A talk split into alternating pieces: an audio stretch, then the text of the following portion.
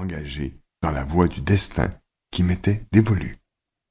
Bien que fort peu convaincu du pouvoir des runes, j'ai vu en Eoise un augure favorable.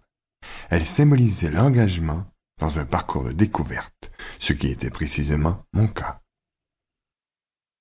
Je faisais partie d'une équipe de randonnée en haute montagne dans les jungles de Malaisie. Les ténèbres de la nuit s'étaient déjà refermées sur notre petit groupe, mais nous avions décidé de poursuivre notre marche encore un peu. Soudain, et de façon tout à fait inattendue, je perdis pied et dévalai une pente abrupte. Mon cœur battait à tout rompre, tandis que j'agitais les bras désespérément en m'efforçant en vain de freiner ma chute. Un élan incontrôlable me poussait, me faisait rebondir comme une poupée de chiffon. Puis, dans un craquement terrible, j'atterris sur le sol pierreux d'une caverne profonde. Soudain, ce fut le noir Au cours des dix jours qu'il nous fallut pour sortir de la jungle et trouver un quelconque secours médical, la douleur atroce eut presque raison de moi. À notre arrivée à l'hôpital, j'étais déjà demi-mort, en proie à une infection dévorante. Le chirurgien dit à ma famille de se préparer au pire, convaincu que je ne m'en tirerais pas.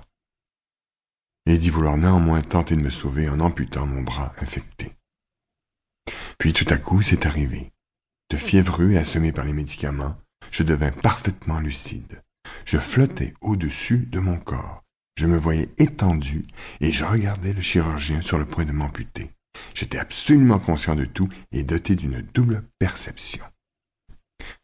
Puis, mon esprit se morcela encore, se partageant en plusieurs fragments dont chacun saisissait en même temps chaque scène individuelle et tout l'ensemble. Pendant que je me voyais sur la table d'opération, j'apercevais également mes parents, mes frères et mes sœurs qui attendaient, bouleversés, dans une autre pièce de même que plusieurs scènes qui se déroulaient ailleurs dans l'hôpital. J'entendais toutes les conversations simultanément, et je les comprenais sans peine. Bon sang, me dis-je, qu'est-ce qui se passe? Avant même que j'aie eu le temps de trouver la réponse, une voix résonna dans le bloc opératoire. Heure du décès, 4h15. Attendez, je m'efforçai de crier pendant que mon esprit se concentrait sur l'infirmière en train d'inscrire l'heure de mon décès sur une planchette à pince recouverte de cellophane. J'avançais dans un tunnel aux multiples nuances de blanc. Un être, entouré d'une scintillante lumière violette, qui dégageait un amour et une bienveillance infinie, m'est apparu. Sans le secours des mots, je comprenais parfaitement cet être de lumière. Il m'acceptait tel que j'étais. Il acceptait tout ce que j'avais fait. Ensuite, avant que je puisse réfléchir davantage à ce qui m'arrivait, il m'a doucement fait savoir au plus profond de mon être que mon heure n'était pas encore venue et qu'il me restait encore beaucoup de choses à accomplir ici-bas. J'avais fait un voyage qui transcendait le temps et l'espace et qui n'avait pourtant été qu'un avant-goût.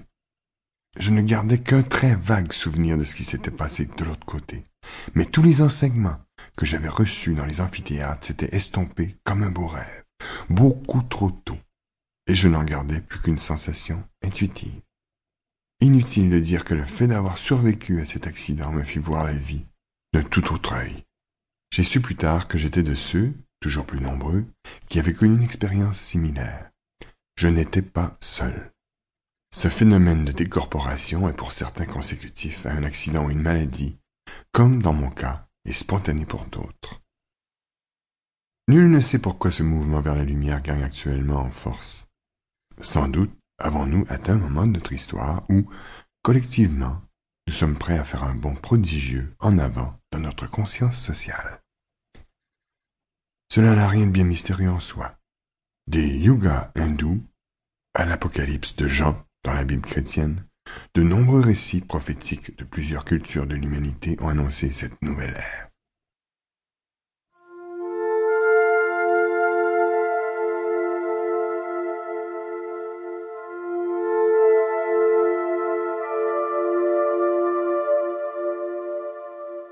Tout est possible. Peu après mon accident, une fois guéri, j'ai repris mon parcours. Mais je ne me débattais plus pour trouver un sens à ma vie. J'avais une mission. J'étais conscient